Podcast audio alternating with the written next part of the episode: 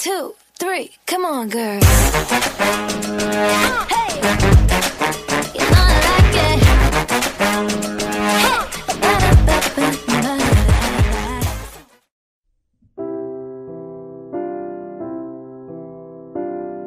Today is a special day. Not only is the first anniversary of our radio station, IELTS with Sandy, but also on a personal level, it's my 25th birthday.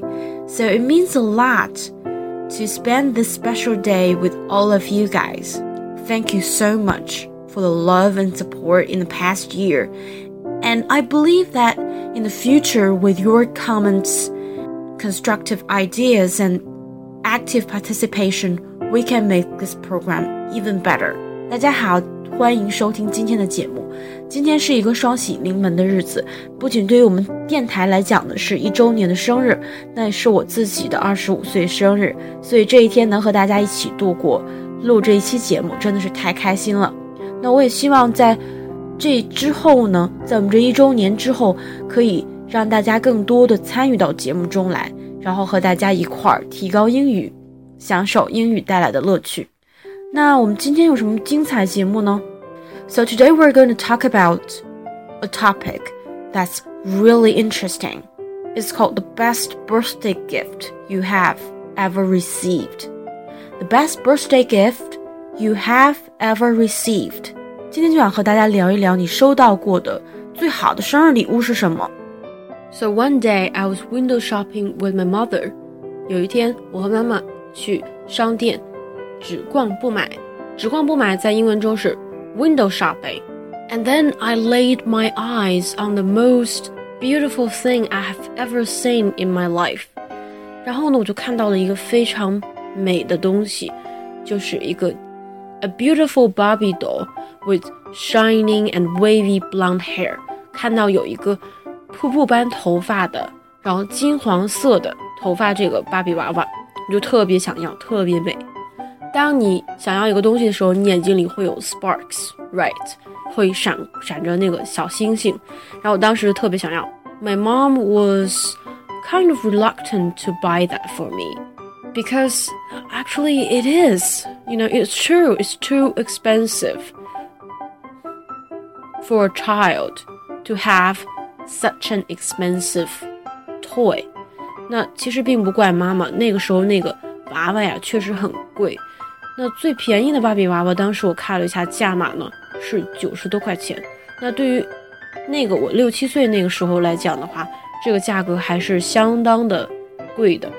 我们可以说这个价格简直疯掉了，insanely expensive。So then my mom dragged me away. 所以大家应该能应该能猜到，之后呢，妈妈就把我从这个玩具的这个柜台，哎，拖走了，强行拖走。Until one day, my father surprised me.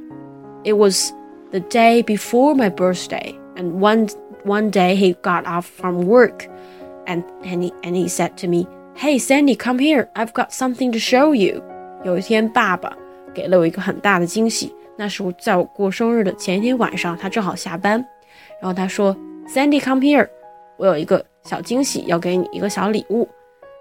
I didn't believe my eyes when my father pulled that exact doll out of his bag. I was amazed, excited, mouth wide open. 那我就张大嘴，瞪着眼睛，看到啊，就简直不敢相信，我看到那个娃娃正好爸爸买回家。 然后从他的包里拿出来。So that moment was like supreme happiness。那一刻呀，我觉得就是太幸福了，幸福的巅峰。所以在那个时候呢，这我想，so until this day when I look back, like my twenty four birthdays，那我现在回头看我度过的二十四个生日，那这确实是一个非常难忘的生日礼物。 I have kept this doll until now. It's like 10 years have passed. I still have this doll. 那这个娃娃呢，我也是留了十年，因为因为物质生活不是很富裕的前提下，买了这个娃娃，它很珍贵。它并不是单纯的指我拥有一个什么样的东西，而是我看重的是它背后的一种爱。 the love, right, from your parents and and how they just love you so much that they they would want you to have anything you want. 那在这件事情上，感觉父爱被夸大了，相反是妈妈演的这个角色有点像 bad cop，right？但是呢，其实妈妈也做了一件很令人感动的事情，就是我在小的时候特别喜欢吃 birthday cake，特别喜欢吃生日蛋糕。可能小孩子都比较喜欢吃甜食，现在我对这个生日蛋糕已经没有那个时候的热情了。然后那个时候吃蛋糕就觉得太幸福了，太美味了，简直。是世界上最好吃的东西。So mom promised me one thing that as long as I want to have that, have the birthday cake, I can actually have three birthdays in a year. 啊，妈妈做出的最大的承诺就是，你呢这一年可以过三个生日，这三个生日分别是你的生日，还有妈妈的阳历和阴历生日，这样你就可以一年有三次机会吃蛋糕了。as for when is my mom's birthday, I have to say I I'm really sorry about it. I never knew her birthday until I was in high school. 其实说到一点非常惭愧，就是我一直都不知道妈妈的生日是哪一天，直到我上了高中才知道。那之前这生日是怎么过的呢？就是说我哪天想吃蛋糕，妈妈的生日就是哪天。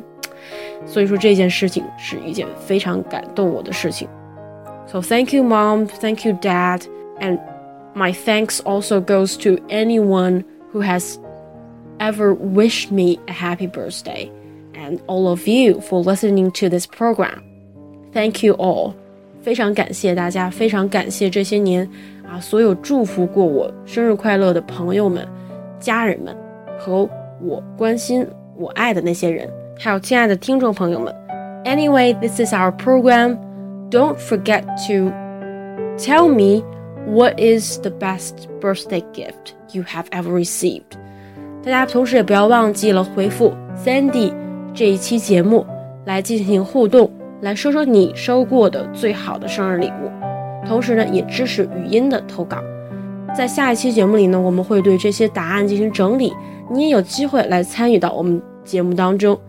激动人心的消息，最后在我们的压轴阶段，啊，告诉大家，就是所有参与讨论、回复帖子还有语音投稿的听众呢，都有机会获得荔枝的小礼物。